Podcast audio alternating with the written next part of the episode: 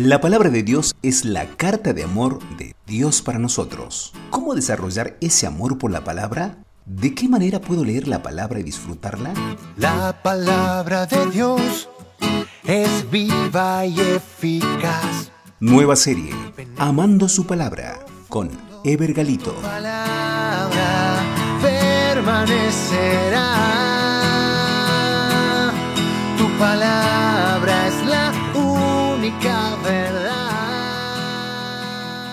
Estamos en la serie Amando su palabra. Buenos días. El tema de hoy es ¿Comprendes lo que lees? La revelación. Hechos 8:30 dice, pero ¿entiendes lo que lees? Felipe se acercó al carro del etíope y preguntó, ¿comprendes lo que estás leyendo?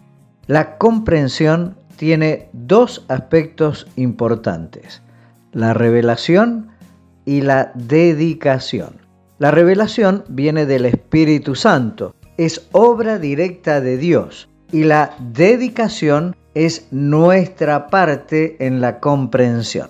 Las escrituras son inspiradas por Dios esto significa que el Espíritu Santo cumple a través de ellas la promesa que Cristo le realizó a sus discípulos. Él les dijo allí en Juan 14, 26, el Espíritu Santo les enseñará todas las cosas y les recordará todo lo que les he dicho.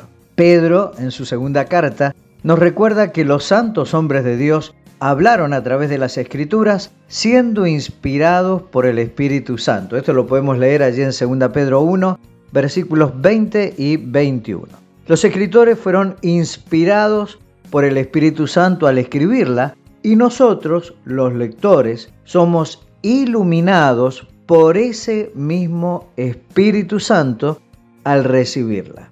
Segunda Timoteo 3, 16 al 17 dice que toda la escritura es inspirada por Dios y que es útil para enseñar, redarguir, corregir e instruir en justicia a fin de que el hombre de Dios sea completo, perfecto, enteramente preparado para toda buena obra. El Espíritu Santo nos quiere enseñar de qué manera entender las escrituras.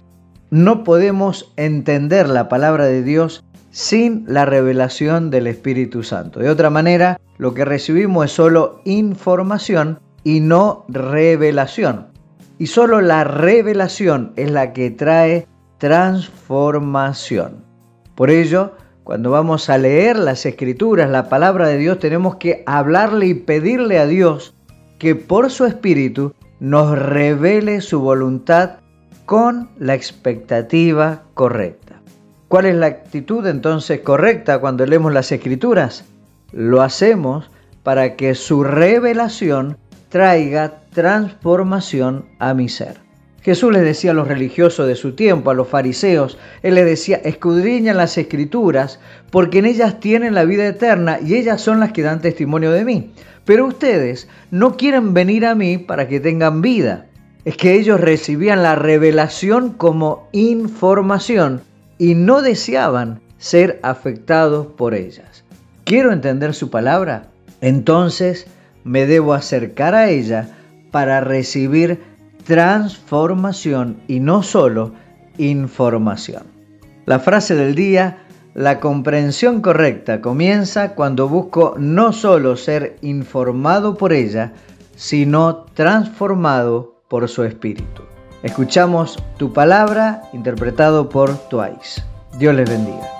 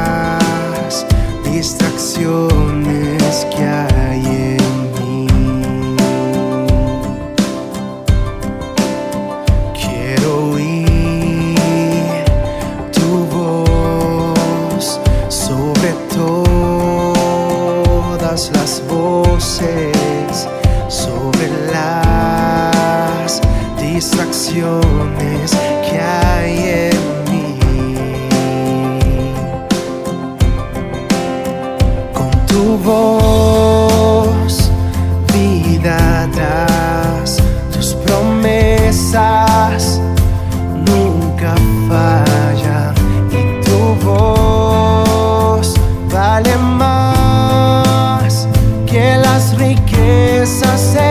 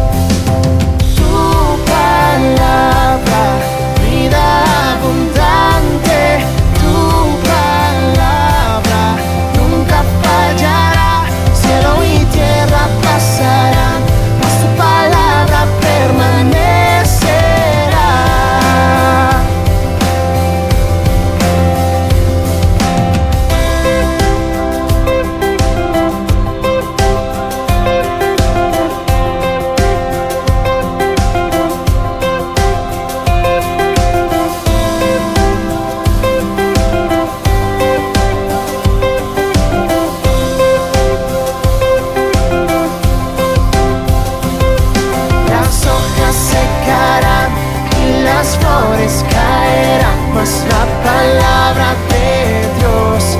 Es